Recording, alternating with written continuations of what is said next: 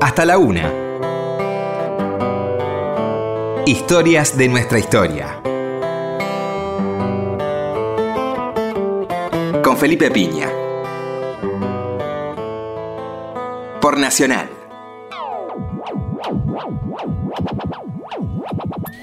Hola, muy buenas noches, ¿cómo les va? Acá estamos nuevamente en Historia de nuestra historia, empezando el fin de semana, viernes a la noche, madrugada del sábado. Bueno, vamos a un, programa muy lindo, vamos a hablar de un personaje que queremos mucho, un libro que acaba de aparecer de Tamara Smerling que se llama Serrat en la Argentina, pero que es mucho más que eso. Así que bienvenida Tamara, ¿cómo estás? Hola, buenas noches, muchas gracias por la invitación. Bueno, la verdad que me encantó el libro, este, un libro muy político, ¿no?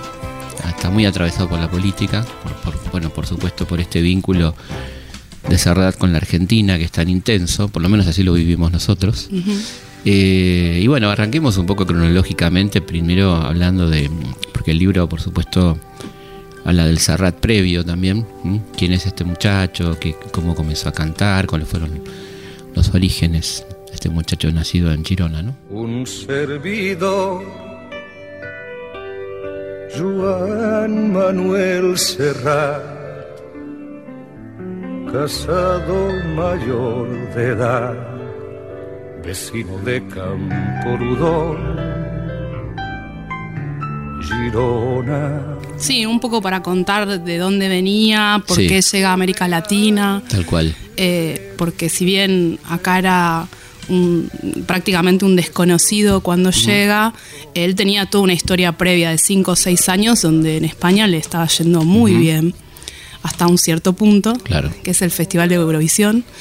Y, y, bueno, con el contexto de la dictadura de Franco uh -huh. y todo lo que estaba pasando allí, pero que él empieza desde muy jovencito eh, eh, a tocar, a, a, a, pensar sus primeras canciones, a grabar los primeros uh -huh. EP. Eh, y entonces, bueno, como para contextualizar un poco, hacer ese flashback. Sí. Antes de la llegada a la Argentina. Totalmente, bueno, y hablemos un poco ¿no? De, del catalanismo, de las canciones de catalán, de toda esa cantidad de, de discos no tan conocidos en Argentina justamente por una cuestión idiomática, ¿no? Uh -huh.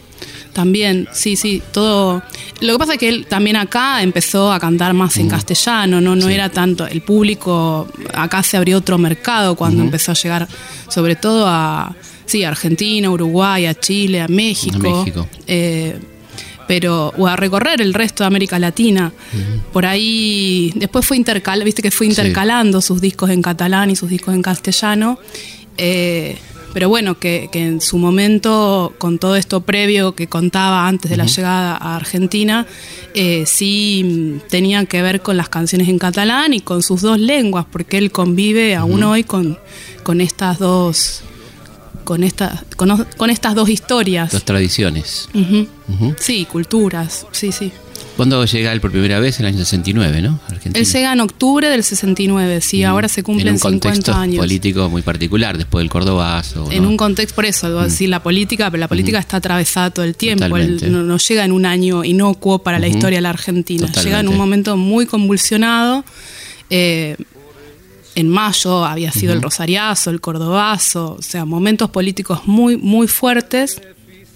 Y él cuenta también en distintas uh -huh. entrevistas cómo queda fascinado. Era, un, era joven, uh -huh. su padre había sido anarquista, digo, él venía con toda la tradición eh, de toda la familia atravesada claro. por la guerra civil española, o sea, él venía también con todo, con todo un, un contexto y un bagaje político uh -huh. de su familia, de su papá obrero. Claro. Eh, y, y, él mismo, digamos, que estudió para tornero, claro, o sea, él sí, mismo sí. también contó una, contó una historia muy de mucho sacrificio uh -huh. para mí. Sí, sí. Eh, y que, que, bueno, llega así en este contexto donde, donde había una convulsión política y social y una efervescencia cultural que por ahí eh, en España no, no, no, se veía tanto. Uh -huh. eh, en ese contexto él llega, hace una gira, se, se presenta para una gira de, de, se propone una gira de tres meses, termina quedando seis. Uh -huh.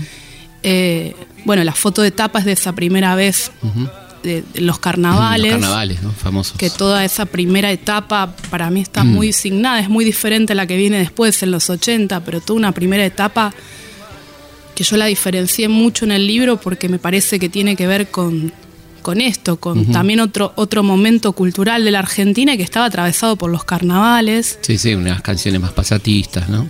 Tu nombre me sabía. Sí, y, ro- y románticas, digamos, Claro. con toda la tradición de. Camilo VI, de Manolo Galván, Rafael. de Rafael, eh, de Sandro acá, de Leonardo Fabio, eh, donde se topaba con Jorge Porcel Claro. en una noche en, en el Club Comunicaciones o en San Lorenzo de Almagro, o acá en Rosario, en Rosario Central, en los carnavales del Club Gimnasia y Esgrima. Con Armando Manzanero, ponele. Claro, y- Claro. Y, que se intercalaban así. Y donde por ahí él tocaba en seis o siete lugares, yo lo, lo, lo pongo como, como ahora con los grupos de cumbia, De o sea que por ahí tocaban seis o siete lugares en una misma noche, empezaban en Verazategui a las 10 de la noche y terminaban en San Miguel a las 6 de la mañana. Claro. Eh, una locura. Y una cantidad de público infrecuente para él, que era un tipo más de lugares chicos en España. Claro, claro. O sea, una masividad que no tenía en España, ¿no? Sí. Eh, y es muy diferente por ahí al Serrat que conocimos después en los claro. 80 también. Bueno, ahí aparece también lo de sábados circulares, ¿no? Esta presentación en claro. público, ¿no? Con bueno, Mancera. eso le dio un, un puntapié impresionante a su carrera porque se transmitía en, en otros lugares de América Latina y también con eso se empezó a ser conocido. Ujú. Era un programa que medía 50 puntos de rating. Claro, era delirio, una ¿no? locura, es algo Locura impensado total. para hoy. Claro, imagínate, ¿no? Sí. Aunque estás lejos, yo te siento a flor de piel, porque te quiero a ti, porque te quiero.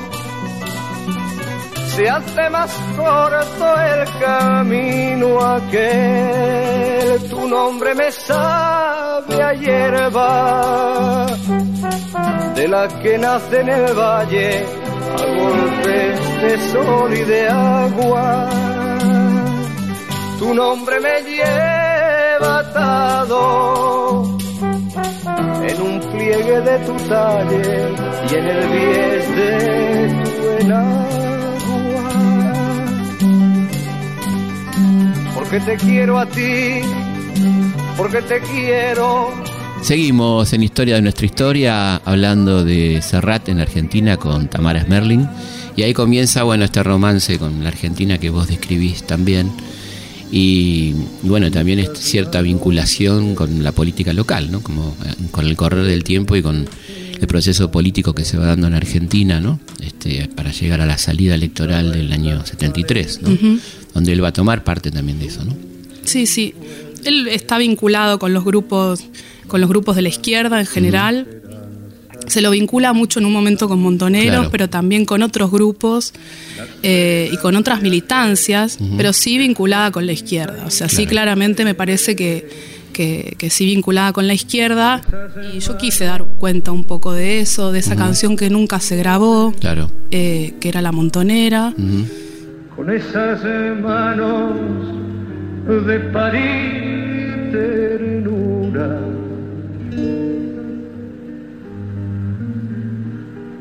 Con esas manos que volvieron la fe en la nueva primavera bordaba la esperanza montonera. Y que se puede encontrar por YouTube Sí, sí. en, en- en la copias de- clandestinas La película de Coco Blau. y en la, en la película de Coco Blaustein. Contemos un Eh, poco la historia porque es muy interesante sobre todo que vos ahí das varias opciones. Si fue esta chica la modelo, ¿no? La, la- la francesa que desapareció en San Juan o quién pudo Marianne- haber sido. Sí, Marianne Eriz. Ujú. Eh, ¿Quién pudo haber sido la montonera y en qué contexto él escribe esta canción, ¿no? Contemos un poco la historia. No, es, es, eh, que lean el libro. No, bueno, está bien. Está como en el sexto, séptimo capítulo. espoleando. Eh, sí, sí. No, no, hay distintas versiones. Eh, él nunca quiso confirmar ni desmentir ninguna. Eh, me parece que también lo dejó, lo dejó librado al azar. Eh, pero sí, la canción existe, la cantó, hay grabaciones. eh, nunca la grabó oficialmente. Esa grabación que Coco, ¿de dónde salió, digamos? Esa grabación salió de, por lo que yo pude rastrear al menos, salió de un festival que se hizo en un momento en, en, en ahora no me acuerdo si en México o en La Habana, eh, y se grabó de manera pirata. Claro. Pero después hay otro registro en, en un aniversario del golpe, después más adelante, cuando fue el golpe militar del 76, y hay un registro, eh, no sé si 78 79, en España, que también la cantó, que estaba lleno de exiliados argentinos, entonces que también la hay, hay testimonios que la que, que recuerdan que la cantó. ¿Y que era muy con- emocionante para, para, para los exiliados. Así Claro. que, eh, o sea, hay distintas versiones y, y la grabación que, que circula es muy, muy deficiente.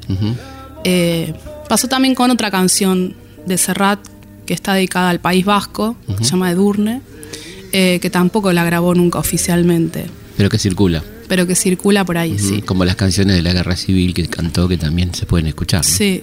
Que eso no se pone a investigar finito, aparecen. ¿no? Ujú, sí. ¿Cómo, cómo y por qué va variando el repertorio de Serrat, ¿no? De, de Mediterráneo a un momento tan particular como es Miguel Hernández, ¿no? Que tiene que ver con Argentina, porque él acá consiguió esos libros, ¿no? Sí, de la editorial Dosada. De Lozada. Sí. Bueno, igual antes había hecho el disco de Machado. Sí. Eh, me parece que todo, bueno, ahí cuando hacemos, cuando, cuando yo investigo un poco en las biografías que ya se publicaron en España y que cuentan eh, de primera mano lo que fue la, la infancia y la adolescencia de él, me parece que tienen que ver con las búsquedas de su juventud y con el conocimiento de estos poetas. Y, y en esa búsqueda él, sí, el primer disco que para mí es una gloria, es- sigue siendo, a mí me sigue emocionando escucharlo, es el de Machado. Machado, totalmente. Después en el 72 es el de Miguel Hernández, que lo retoma más adelante Sí, eh, no hace con tanto. Hijo de la. Luz. Hace- no hace tanto. la- sí, Eh, sí, ese es más reciente, Claro. que se ve que le quedó en el tintero ahí Mm, y siguió, poesía. siguió trabajándolo. Y después hay canciones que tienen que ver eh, o de León Felipe o... Vencidos. eh, y con algunas que retoma que había musicalizado Alberto Cortés también. Claro. Eh, pero sí, sí, tienen que ver con, bueno, Mario Benedetti, más, más, Más adelante. adelante. Pero digo, cómo, cómo él va cambiando ese repertorio, ¿no? Se va también más politizando, se va metiendo más y hasta que en un momento tiene que exiliarse, ¿no? Cuando se va a México, ¿no? Sí, sí, sí. Que tiene que ver con esto, digo, creo, con, con que estaba viviendo bajo una dictadura y quizá la, la impronta latinoamericana lo soltaba un poco más de lo que podía, ¿no? Estando en España. Sí, sí, sí, un poco el detonante fue ese festival de Eurovisión y después más adelante lo que estaba pasando con, con que ahí se, se cuenta en, un- en uno de los uno de los episodios en el libro que tiene que ver más adelante en el 76 con un año específicamente que se tuvo que quedar en México. Es México.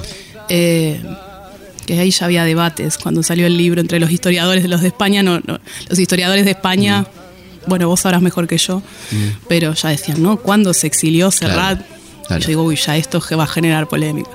Sí, pero Eh, bueno, él, él lo definió como un exilio, así que... Claro, Entonces, sí, sí. si, no, si, Si el si hay una orden de captura para yo, o sea, Claro. es, está consignado en los diarios de la época, había una orden. O sea, de hecho, él volvió y, y no sabía si, si esa, ese fin de semana lo iban a meter en cana o no. o sea, Claro.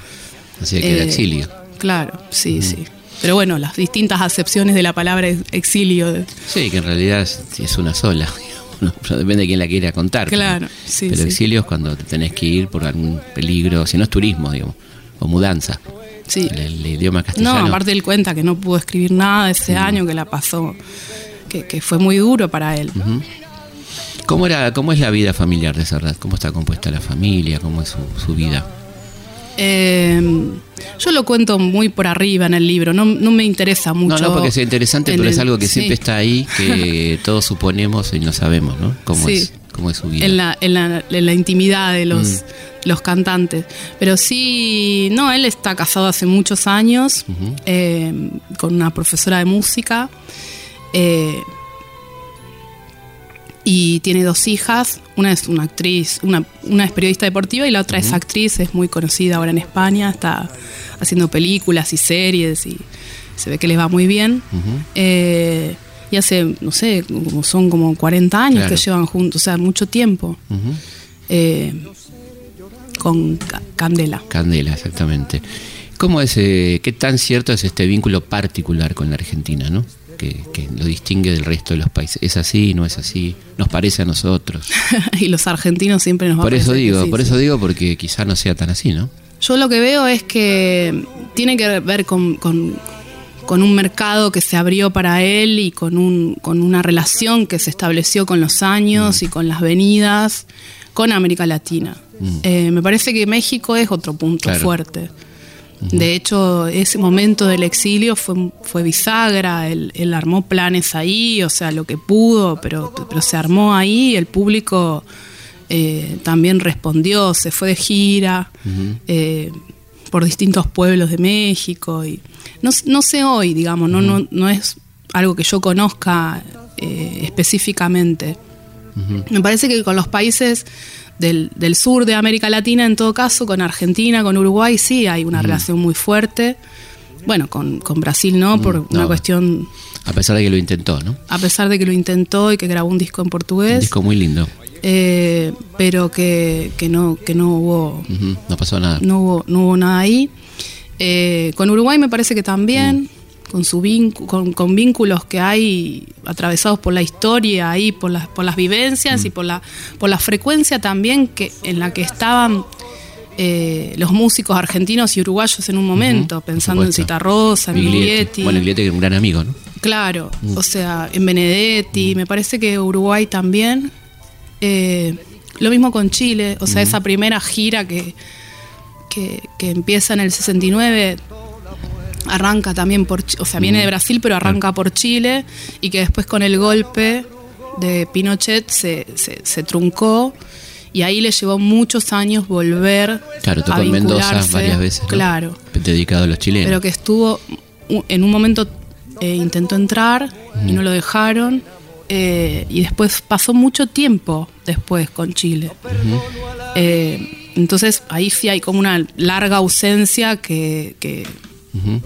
Y lo que contaba eh, en una de las entrevistas uno de los de los productores que trabajó es que cuando volvieron a Chile en un momento estaba como muy eh, otra que la grieta, pero estaba muy álgido el Claro. ambiente, o sea, estaba a favor, o sea, y en contra, pero que por las ca- por las calles, porque andaban con unas camperas que la gira se llamaba Volver a los 17 por la canción de Violeta Parra y andaban con las camperas, entonces eran reconocibles por la calle y que, que está a favor y en contra, digamos. y que bueno, había una, muy- una cantidad importante de gente que apoyaba a Pinochet, ¿no? Todavía. Claro. Mm. Entonces con Chile, eh, bueno, ahora va a Paraguay en esta gira. Eh, La próxima. sí, ahora viene en- Sí. a fines de octubre. Y noviembre creo que está ya en... Sí, hace Montevideo y Asunción. Entonces, con, con- salvo por el por la época de la dictadura, digamos, el 76, que él deja de venir hasta el 83, 84, todos, todo el resto del tiempo él tuvo una relación muy cercana. Además eran, eran discos de culto, ¿no? Durante la dictadura, los de Serrat, la gente los tenía guardados y escuchaba, a pesar de que no se pasaba por la radio, ¿no? Sí, Aunque en realidad se empezó a pasar en el 80 ya, ¿no? En tránsito, esos discos empezaron a pasarse, ¿no? sí, sí, sí. Mis amigos son unos atorrantes. Se exhiben sin pudor, beben a morro. Se pasan las consignas por el forro. Y se mofan de cuestiones importantes. Mis amigos son unos sinvergüenzas que palpan a las damas el trasero, que hacen en los lavabos agujeros y les echan a patadas de las fiestas. Mis amigos son unos desahogados orinan en mitad de la vereda. Contestan sin que nadie les pregunte. Y juegan a los chinos sin monedas. Mi santa madre me lo decía, cuídate mucho Juanito de las malas compañías. Hasta la una. Historias de nuestra historia. Seguimos en este recorrido por la vida de Joan Manuel Serrat y su vínculo con la Argentina, con Tamara Merlin. No, no encontré la, la- entre. Viste que hay. es- está como. Es como muy raro ese, ese momento de las listas negras. Sí. y No encontré temas así específicamente que estuvieran prohibidos. Pero sí había una prohibición en, en- en En general. tácita, claro, de no pasarlos. Mm, Eh, pero no, no en las listas negras como sí pasó con otros cantantes que estaban ahí en las listas y que está especif- especificado quién puede entrar, quién no, que además tenían hasta distintos grados de, claro, de peligrosidad. Pero sí él deja de venir. claro.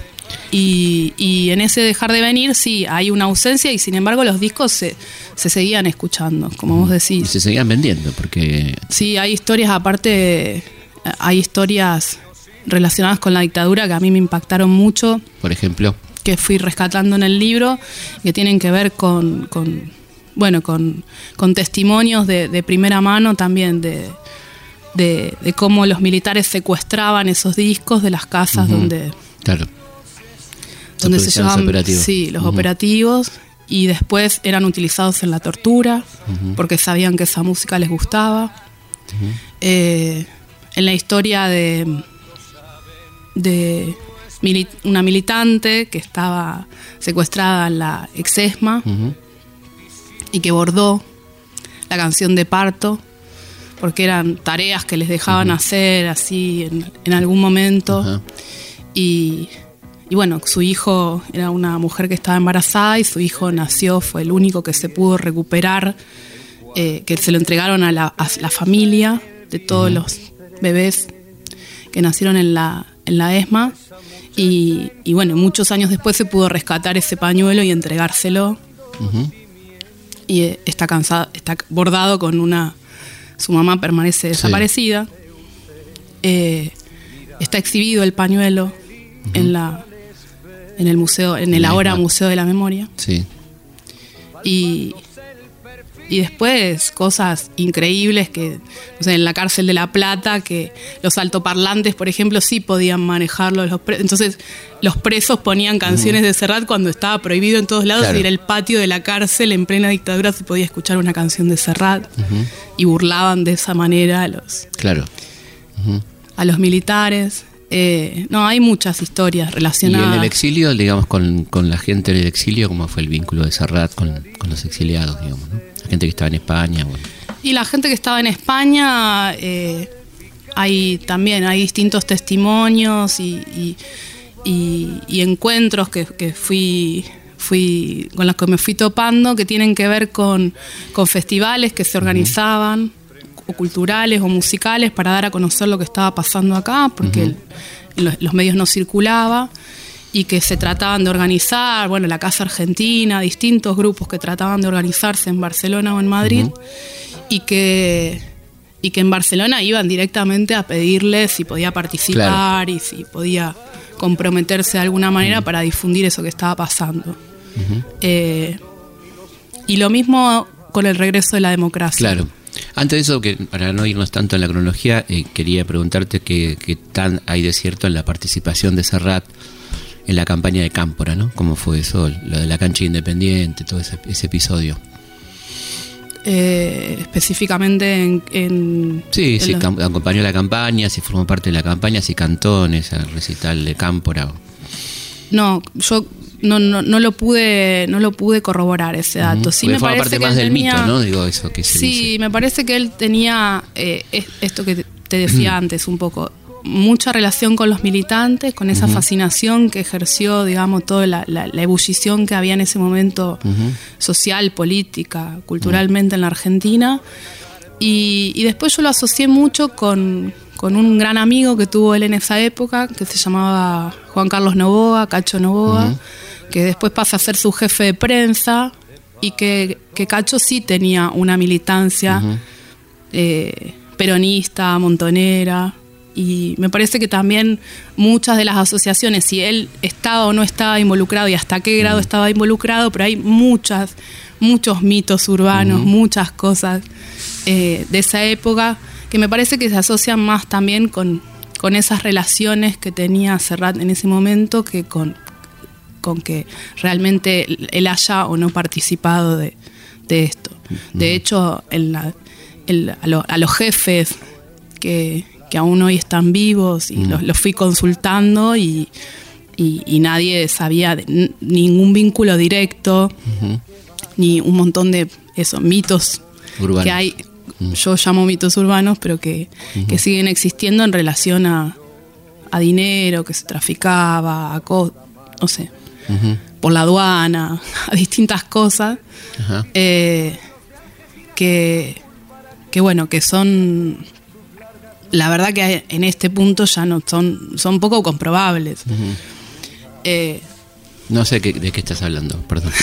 Contanos porque no sé de qué estás hablando. no, no es un mito, es un Pero mito. bueno, pero siempre es divertido. no, le demos, no le demos así de... Entonces no le ni hablemos del tema. Bueno, eh, ha- hablemos del retorno a la democracia y la vuelta de Serrat, ¿no? Un poquito antes del retorno a la democracia, ¿no? Sí, eh, sí, se empiezan a hacer sondeos. Lo traen, él había conocido en los 70 ya a los Lelutier.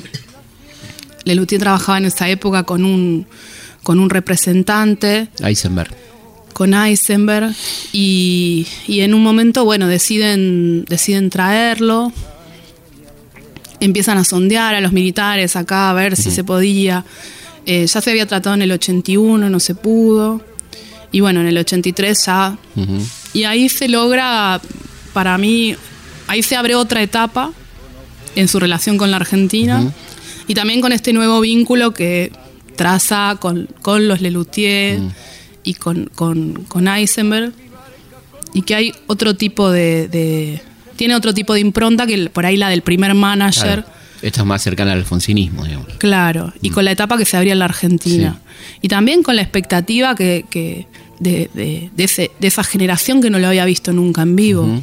Claro. Eh, es impresionante. La, no sé, abren un Luna Par y ya había colas y colas de gente queriendo ir, todos muy jovencitos. Ahí, no ahí estaba ya- Ticketek, había que ir hay- hay- había que ir personalmente Mm. y hay registros, estaba televisión española, ya hay- empieza a haber Un registros. fenómeno social, digamos. Aparte, claro, hay Mm. registros, hay notas, hay, y uno veía las colas y era impresionante, impresionante lo que generaba. Y, y bueno, de tener que salir a buscar funciones y a, y a buscar Mm. lugares, se abre el Gran Rex, se abre el Luna Park, o sea, se empiezan a abrir otros espacios eh, que por ahí en otro momento él tocaba en el ópera, o tocaba en esto, en, en los carnavales, en, Claro. se, ab- se abre como también la etapa de los teatros, de los grandes teatros. Y claramente yo la diferencio con, la, con, la, con, e- con esos primeros 10 años, del 69 al... Bueno, su relación con... ¿Cómo fue ahí empieza también con, no? la, con la relación con las madres de Plaza de Mayo. Hablemos primero de cómo con los fueron. familiares. Primero, cómo fue el reencuentro con el público argentino, ¿no? Después de tanto tiempo, cómo fueron esos recitales. No, fueron de, de- de muchísima emoción. Me parece que también incluían a todo el espectro político, que eso me parece también muy interesante de, de la figura de Serrat, porque en esos recitales estaba desde Víctor Heredia hasta Bernardo Neustadt. Sí. Eh, con quien hubo un episodio en el con Luna quien hubo un episodio, que lo silbaron y qué sé yo, pero que, que también da cuenta de, de- del espectro, o sea, de, de cómo le puede gustar a, a- a la derecha como a la izquierda sin igual, digamos.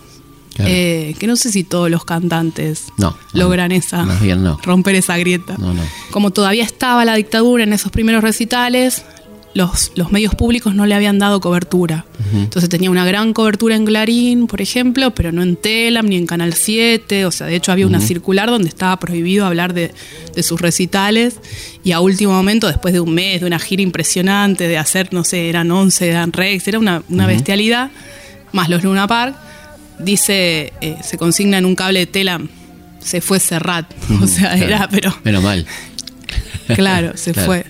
Sí. Eh, eh, fue lo único que dijeron en todo el mes. y, pero no, del público sí me parece que, que ahí agrega una generación más. Que, que, que no lo había escuchado nunca, que no lo había visto en vivo y que estaba ávido de eso, de eso que se venía, de la primavera democrática Claro. y de, de todo lo que llegaba con el alfonsinismo. Vamos a una pausa y seguimos conversando con Tamara Merlin sobre Serrat en Argentina. La mujer que yo quiero no necesita bañarse cada noche en agua bendita. Hasta la una. Historias de nuestra historia. Seguimos en Historias de nuestra historia.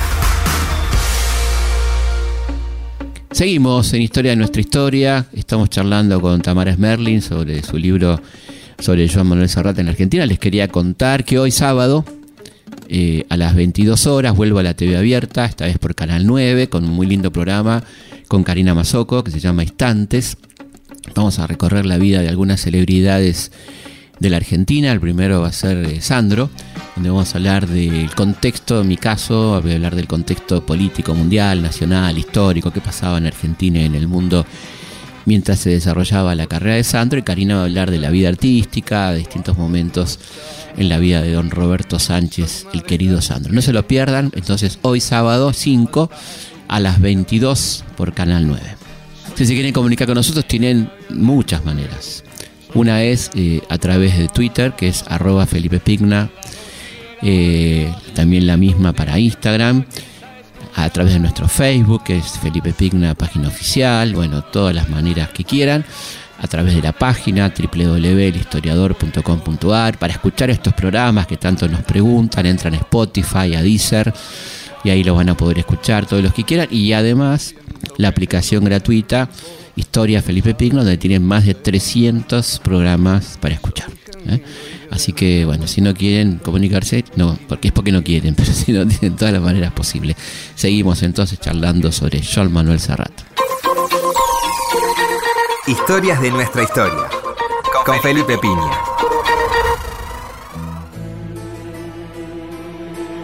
Seguimos en Historia de nuestra historia conversando con Tamara Smerlin sobre Serrat en Argentina. Estamos en un momento muy lindo que era el reencuentro de Serrat con el público argentino, la vuelta a la democracia, ¿no? Toda esta, esta impronta de, la cantidad impresionante. ¿Cuántos recitales dio en ese momento?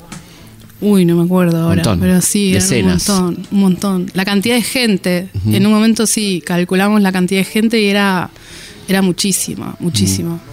Vos decís en el libro que te costaba seguirlo porque estuvo en todo el país, ¿no? Sí. Una persona que estuvo por todos lados, ¿no? Sí. Realmente Sí, reco- lo- lo- lo- por una lo que me sorprendió, digamos, cuando, cuando uno va haciendo la investigación de un libro, que, que se va topando con estas cosas, bueno, eso de los carnavales, que era una, toda una época que yo, yo Sí. nací en el 77, así que es una época que no viví, y me sorprendió mucho lo de los carnavales, y también esto, que tocara, no sé, en San Martín de los Andes, en Gualeguaychú, Claro. que una figura de tanto, eh, de, de tanta proyección internacional y qué sé yo, pero que sin embargo eh, Giraba. giraba sí, y no tenía problema en ir a Gualeguaychú, a, a San Martín, que tocó en, bueno, en- cuan- cuando, era más joven, en el Chocón, Tal cual. eh, en lugares donde, donde El Chocó en pleno conflicto, además. Claro, en el conflicto obrero, pero además porque había era difícil llegar Claro, si las rutas no eran las de hoy. ¿no? Claro. Y, y sin embargo se tomaba como el, el- Entonces, sí, había que rastrearlo por todos lados. Claro. Más allá de las plazas concretas, que eran Mendoza, Rosario, Córdoba, Mar del Plata. eh, sí, de, de tocar en todas las ciudades del país. Y ahí comenzaba el vínculo con, con las madres y con las abuelas, decías vos antes, ¿no? en ese sí. momento. que como- como- Con los familiares también. Y en un momento en Córdoba, con lo que se llamó el taller Julio Cortázar, que eran los hijos, que eran chiquititos todavía, pero que eran lo que, el germen de lo que fue después hijos de detenidos y desaparecidos por razones políticas. Y que se reunió en Córdoba por primera vez, pero bueno, muchos años después. Pero que ahí eran todos muy Claro. chiquititos. Y que él empieza a colaborar con el taller y, y sí, a vincularse con los familiares, eh, registros en Mar del Plata, en, bueno, en Buenos Aires, en Rosario, en Córdoba. Eh, y ese vínculo que, que sí, que es completamente transparente con, la- con las madres y con las abuelas hasta el día de hoy.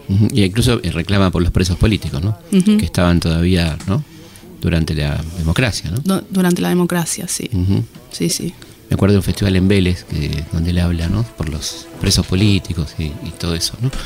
Bueno, y ahí este, esta relación es una relación que continúa, ¿no? Con, con abuelas, particularmente con abuelas, creo, ¿no? Que sigue teniendo un buen muy buen vínculo. ¿no? Sí, y con, con Madres también con línea fundadora, porque colaboró, vino a- en un momento en una gira donde le era complicado eh, venir a la Argentina y sin embargo él vino porque querían adquirir la primer, porque las madres vivían en el, vivía- eh, tenían una oficina ahí que les habían cedido en el Serpaj.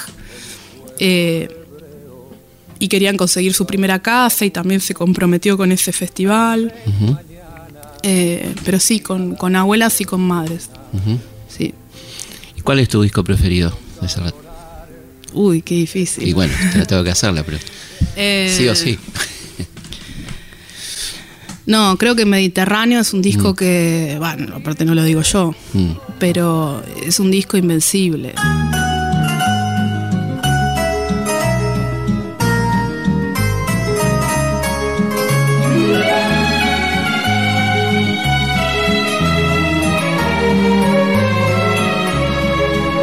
Gitano payo pudo ser o un aristócrata que ayer perdió su cetro de oro y su corona. Camina sobre el bien y el mal con la cadencia de su vals, mitad juicio y mitad mueca burlona. Tío Alberto, tío Alberto, gato de todos los vinos, anduvo por mil caminos y atracó de puerto en puerto. Entre la ruina y la riqueza, entre mentiras y promesas, aún sabe sonreír, tío Alberto.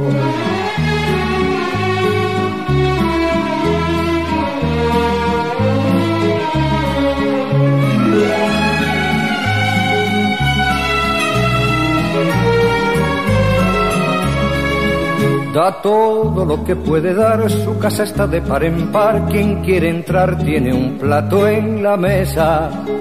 Pero nos cambia el cielo por la orden de la Legión de Honor que le dio la República Francesa. Tío Alberto, tío Alberto, aún tiembla con los motores las muchachas y las flores, con Vivaldi y el flamenco. Tiene de un niño la ternura y de un poeta la locura y aún cree en el amor, tío Alberto.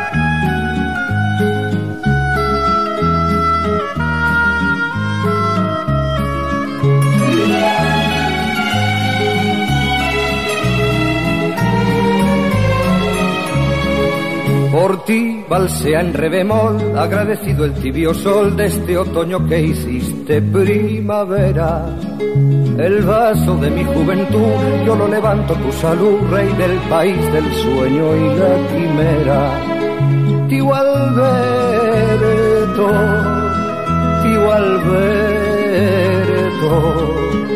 qué suerte tienes, cochino en el final del camino te esperó la sombra fresca de una piel dulce de 20 años, donde olvidar los desengaños de diez lustros de amor, tío Alberto.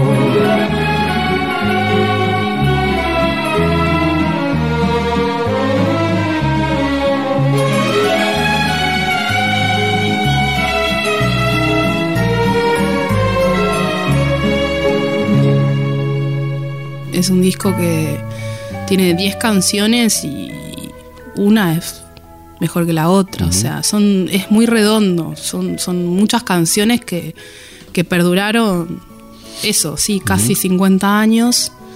Es mucho tiempo para un disco, Claro, además. claro. ¿Y vos cómo, cómo lo conoces a Serrat? Digo, ¿cómo accedes a...? Perdón, y el de Machado también, que hablábamos del de Machado, es un Bueno, disco y el que de me Miguel gusta Hernández. mucho. Sí, Tremendo, ¿no? Sí. un poco más bajón, si querés, pero son discasos, ¿no? sí. Y me gusta mucho también El Sur también existe, ¿no?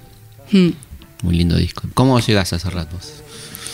Por las escuchas familia, por la, es la banda sonora. Es la banda de sonido la de tu banda sonora de la infancia, sí. La de los padres, sí. Sí, los padres, los abuelos, sí. Cruza ya, yo digo, cruza cuatro generaciones. Y ahora lo, lo- por el libro Pero lo han lo escuchado elegís- mis hijos. ¿Lo elegís vos? ¿La escuchás vos, verdad? ¿Por tu cuenta mucho? Después sí, en la adolescencia sí, sí, sí. Eh, no, ahora me reencontré con el libro, me reencontré. Y ahora, reescuchándolo, ¿qué, qué, qué encontraste? ¿Que te no habías escuchado? ¿Que te gustó? No, que me sigue gustando. No, por ahí que, que yo encontré- la necesidad del libro te llevó a escuchar algo que no habías No, escuchado. pero esc- escucho, o sea, me pongo. a- a- Mm. Además, porque porque vas recorriendo y decís, bueno, no, ¿y este tema cuál era? Y, y volvés, y, y ahora encima, nada, es Spotify, Claro. YouTube, y buscas el video y lo ves. Y es como mucho más. eh, si bien yo necesito escuchar los discos, los discos completos, Sí. pero. Pero que, que volvés a, a- No sé, que hay, hay, hay algo que, que, que tiene que ver, bueno, que es muy fuerte cuando tiene que ver con la infancia, con la adolescencia, que, que, que sí o sí te, te remueve otras, toca otras fibras, eh, pero que hay canciones que las escucho y me emocionan hoy, es impresionante. Por ejemplo. Y las de Machado es algo que me. Que me que, pero el año pasado, cuando hizo, la gira de Mediterráneo, también. Sí, Aparte tiene canciones para lo que quieras. sí, de para parto, todos los temas. de sí. parto, estás enamorado, estás desenamorado, estás pensando en política, estás, eh, o sea, tenés un repertorio. ¿Cuántos Para discos todos los tiene? aspectos de la vida. ¿Cuántos discos son más o menos? Eh, hace poco se hizo un, un- se hizo un compilado en España y creo que eran 29. ujú. Pero ¿Contando entre los catalanes claro o- entre claro. los catalanes y todo y lo que se haya editado en la Argentina no los no lo, Claro. no lo llegué a com- o sea traté de hacer la discografía completa sobre todo para que figurara Claro. al final del libro con las tapas y hay muchas cosas que de Odeón y de la primera de la primera época que estaban en EP o que no, no lo pude eh, no hay archivo en este país En Villa Tacuarita, que es el- la casa donde después se fue a vivir el negro en calle Agrelo, en la Florida, bueno, ahí se armaba cada comilona tremenda, ¿no? Y se hacían partiditos de fútbol, en el patio, en el patio, ¿no? De sobremesa, digamos, ¿no? Un día se cae la pelota en la casa de la vecina. La vecina ya estaba acostumbrada a que se cayera la pelota, ¿no? Y oye la voz de uno, dice, señora, ¿me alcanza la pelota? ¿Quién era? Jean Manuel Serrat. ¿Qué me cuentan? Serrat pidiéndole la pelota a la vecina. Era- fue muy amigo del negro. Caminante, no hay camino, sino estelas en la mar. Hace algún tiempo en ese lugar Siendo de Rosario no podemos dejar de hablar de un vínculo muy lindo, ¿no? Con una persona prócer rosarino como el negro, ¿no? ¿Cómo fue el vínculo de, del nano y el negro? Eh, también me parece que tiene que ver con estas, con estas dos etapas Mm. que yo te decía, una, una de, de- de los comienzos de los 70, que por ahí tenía muchas amistades. Él Mm. creo que se ha hecho muchísimos amigos, muchísimos amigos acá. Eh, por ahí sí, no sé, no sé si se conocen en otros países de América Latina, Claro. ya que hablábamos antes. De México no sé si tiene Sí, hay un video muy lindo donde él va, mm, ahí está con Chabela Vargas va con... Claro, que pero bueno, con- por lo que sí. nombrábamos de Uruguay, Sí, pero con sí. Argentina me parece que, eh, que, que en eso equipara con España, que hay muchos amigos acá y que hay tú una etapa de la primera de, la, de esa primera parte que yo te decía, que los amigos por ahí no son tan conocidos, ni son famosos, ni Claro. y que después entre los Lelutier y, y sí, y Fontana Rosa, que se conocen en el 82 cuando fue el Mundial de España. en España, eh, con Menotti, bueno, con un montón de gente con la que él se fue topando, eh, sí se hacen más, son, son más resonantes, pero por ejemplo con Víctor Heredia se conocen cuando, cuando Víctor era muy, muy Claro. jovencito, la- en una de las primeras giras también, que él hace de telonero, lo llevan como telonero. Y él está fascinado porque era más grande y qué sé yo, y lo cuenta, pero. eh, si no, las, las amistades, ese- esas amistades sí son, yo la- las considero como de la segunda etapa, esta segunda etapa que comienza a partir de los 80, que tiene que ver con Caloy, con, con los- con- sí, con los humoristas, La revista Humor, ¿no? Que, era, que él era un fanático de la revista con Humor. un, con un, bueno, yo que, que soy mujer, con un tipo de, de, de- de- de- de vínculo así muy porteño, muy, muy entre, entre varones, Ajá. que, que por ahí las mujeres no tienen cabida, eh, con un tipo de, de- sí, de relación y de, de juntarse, de comer, de reírse eh, con los amigos, con los amigos porteños. Y donde están, sí, sorprendentemente está muy vinculado con los humoristas, con los ilustradores. Eh, porque pasa con Kino, pasa con Cris, pasa con Caloy, eh, Con el negro.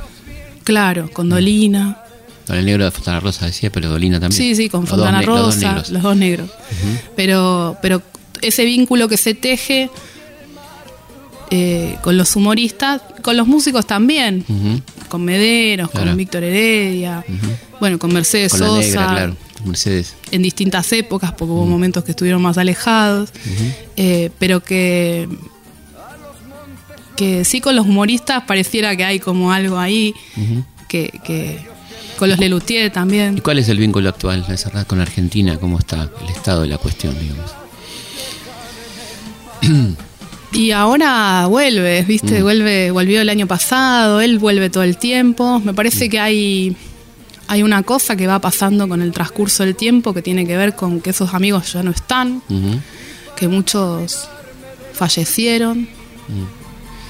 Muy jóvenes, Claro. porque tanto Caloy como Fontana Rosa o Rabinovich, que amigos muy cercanos, Sí. Daniel Rabinovich, muy cercano, eh, con amigos que ya no están y, y con, con una Buenos Aires que por ahí no es la que él. La de él. Claro.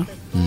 Eh, es, un, es, es una cosa muy personal lo que digo, pero que, que bueno, que él sigue vinculándose con esta ciudad y con la Argentina en general, pero sobre todo con Buenos Aires, me parece que ese vínculo es muy fuerte. Me impresiona mucho que, que se pongan a la venta cuatro Grand Rex, como pasó el año pasado, y terminen en 11, digamos, y, y que hoy, digamos, en este contexto de una crisis económica muy fuerte, eh, de mucha recesión y, Con y mucha, caras. mucha necesidad, sin embargo, se siga, se siga eh, Agotando. agotando ese, ese, ese- sí, agotando esas butacas y agregando funciones como si no lo hubiéramos visto en años y como si no regresara cada año, cada dos años y, y, y que uno se encuentra esto con los, con los padres, con los hijos, Claro, mucha con los nietos. multigeneracional, ¿no? Sí. Bueno, y ahora con Sabina, ¿no? Sí. ¿Cómo es el vínculo con Sabina? Y ese vínculo con Sabina empezó hace unos años eh, con una gira que además fue eh, en un recital en la cancha de Boca, donde, él- donde Serrat nunca había tocado. Sabina sí, pero Serrat nunca había tocado. De sobra sabes que eres la primera. Que no miento si juro que daría por ti la vida entera. Por ti la vida entera. Y sin embargo un rato cada día, ya ves, te engañaría con cualquiera. Te cambiaría por cualquiera. Y también que genera, me parece que, que Sabina, Serrat allanó un camino para que Sabina entrara a la Argentina también como entró y se lo quisiera como se lo quiere. Y, y que también tiene que ver mucho con la porteñidad, ese vínculo que fueron tejiendo los dos.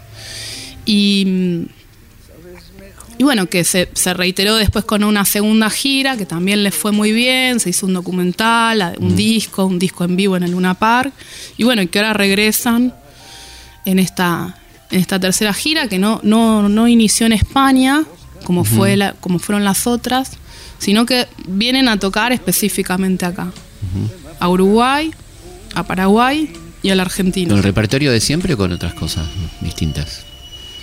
Eh, en eso mm, no lo sé. Eh, por las notas que estuve, por las sí, las notas que dieron hace poquito a medios de prensa acá, con un me- una, una mezcla entre los dos, Claro. digamos, como fueron los otros recitales. Pero no hay, no hay material nuevo, no es que digo, vienen de una gira española y traen material nuevo. O sea. ¿Con qué sensación te quedas después de haber escrito el libro? ¿Qué te pasó escribiéndolo y allá con el libro en la calle? Era la curiosidad también de, de- la curiosidad de conocer más a un personaje que nos marcó tanto, que me parece que en este país se lo quiere y es impoluto, digamos, como Gardel, y de ver las luces y las sombras de ese personaje, como todo, digamos, como cualquier, como cualquier ser humano, sin la glorificación esta de la... del procelato. Claro. Eh, y esa fue un poco la búsqueda. Pero, pero sí con mucha admiración, digamos, también, porque mucha admiración es difícil permanecer 50 años, me parece. Bueno, muchísimas gracias por haber venido y bueno, recomendamos no, Cerrata en Argentina de Tamara Merlin. Muchísimas gracias. Nosotros nos volvemos a encontrar como siempre aquí, viernes en la noche, madrugada del sábado, aquí en Historias de nuestra historia. Siempre es con otra, amor, nunca contigo. Bien sabes lo que digo. Porque una casa sin ti es una oficina un teléfono ardiendo en la cabina, una palmera en el museo de cera, un éxodo de oscuras golondrinas. Y me envenenan los besos que voy dando. Y sin embargo, cuando duermo sin ti, contigo sueño y con todas si duermes a mi lado. Y si te vas, me voy por los tejados como, un gato sin dueño, perdido en el pañuelo de amargura que empaña sin mancharla tu hermosura. Y cuando vuelves hay fiesta en la cocina y bailes sin orquesta y ramos de rosas con espina.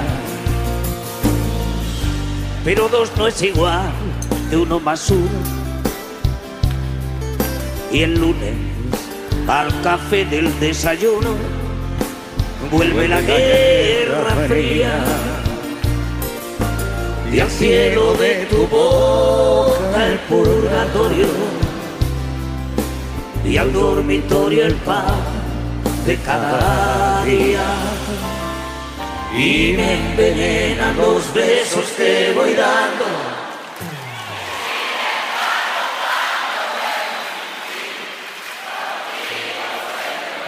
Historias de nuestra historia.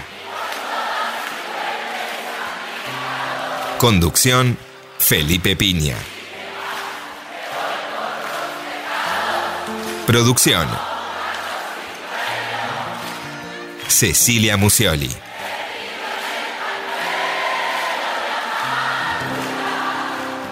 Edición, Martín Mesuti. Y cuando vuelves hay fiesta en la cocina y bailes sin orquesta y ramos de rosas con espinas. Pero dos no es igual que uno más uno. Y el lunes al café del desayuno vuelve la guerra fría y al cielo de tu boca el purgatorio y al dormitorio el pan de cada día. Y me envenenan los besos que voy dando